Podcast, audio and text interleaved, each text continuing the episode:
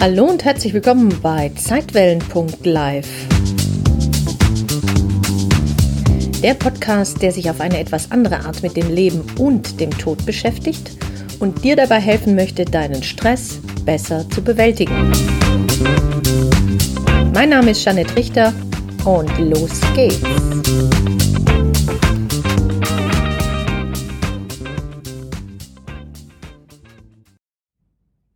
In dieser Podcast-Folge möchte ich dir mal eine Geschichte erzählen. Sie handelt von einer Chipstüte. Es war einmal eine Chipstüte. Diese Tüte war sehr traurig, denn sie kam sich so klein und mickrig vor, dass man sie im zweiten Regal eines großen Kaufhauses ganz leicht übersehen konnte. Weil man sich nicht für sie interessierte, wurde sie sogar so traurig, dass unter ihr immer eine große Tränenpfütze entstand, die die Kaufhausmitarbeiter jeden Morgen wegwischten und sich schon wunderten, wieso es dort immer so nass war. Man hatte sogar schon einen Handwerker kommen lassen, der sich das Ganze mal anschauen sollte, aber dieser zog nach einigen Prüfungen ratlos wieder von dannen und meinte nur, Hierbei handelt es sich vermutlich um das bis heute unerklärte Phänomen einer spontanen Selbstdurchnässung aufgrund multipler Faktoren, aber da hörte auch schon keiner mehr zu.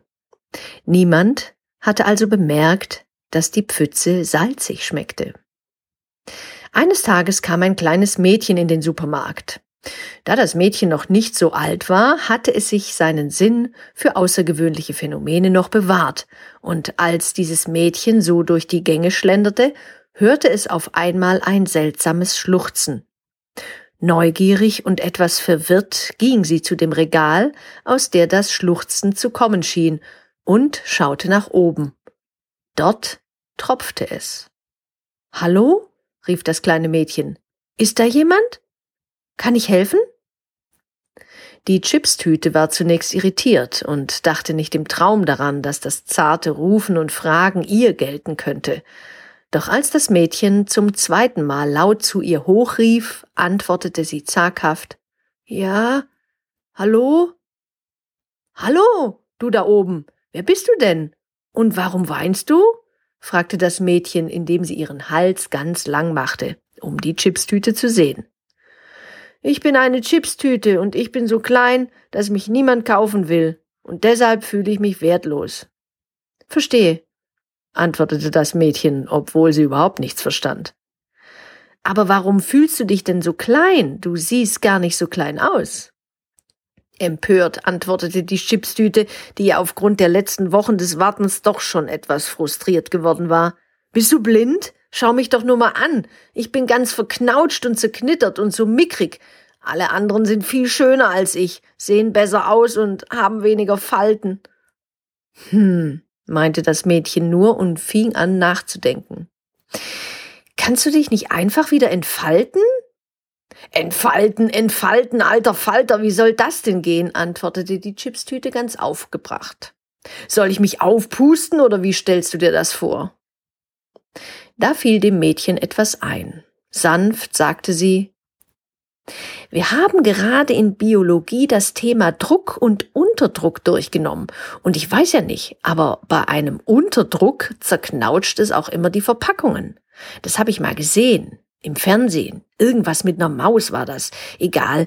Vielleicht hast du dich einfach selbst zusammengezogen und alle Teile in dir sind jetzt ganz dicht und liegen eng beieinander und daher sieht es so aus, als ob du ganz klein und mickrig wärst.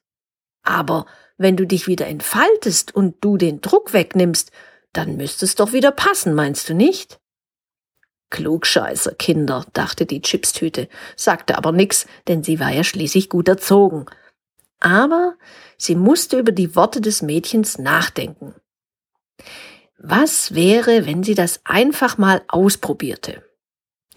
Und so stellte sie sich vor, wie alle Chipsteile in ihr fröhlich durcheinander flogen und dabei ganz viel Platz entstand.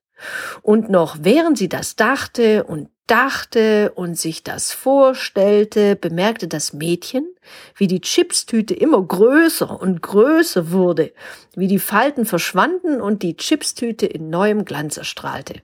Hey, stopp! lachte das Mädchen. Sonst platzt du ja noch. Ja, es funktioniert. Schau mal, wie schön du bist. Und die Chipstüte schaute zum ersten Mal seit einiger Zeit in die Glasscheibe des Wurstregals gegenüber. Und sie traute ihren Äuglein nicht.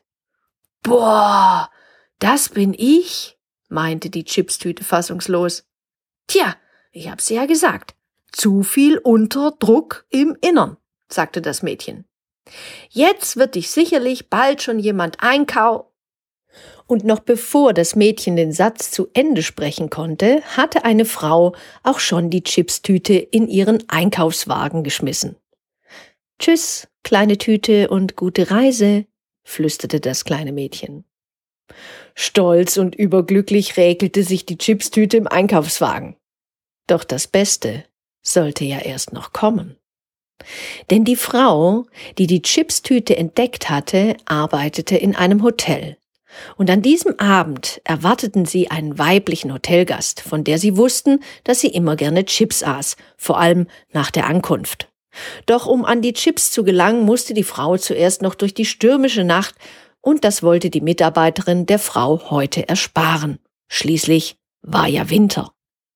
Also kaufte die Hotelmitarbeiterin kurzerhand die Tüte, ging in das Zimmer 207, in der die Frau die nächsten Nächte verbringen sollte, stellte die Tüte gut sichtbar auf ein Regal und ging lächelnd wieder hinaus.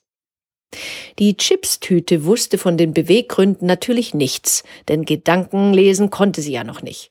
Und gerade als sie wieder zu grübeln anfangen und sich vor Sorgen wieder zusammenknautschen wollte, öffnete sich die Zimmertür und eine Frau mit einer komischen Mütze und einer Brille betrat den Raum.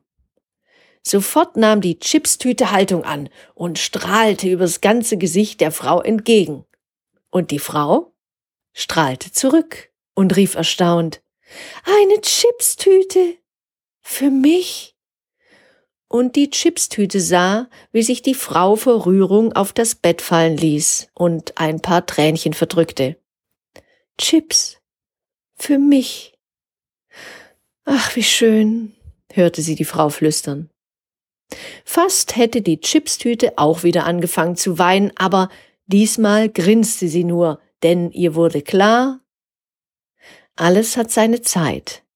Meine war jetzt gerade. Darauf hat es sich gelohnt zu warten. Ich freue mich jetzt schon drauf, wenn sie mich aufreißt.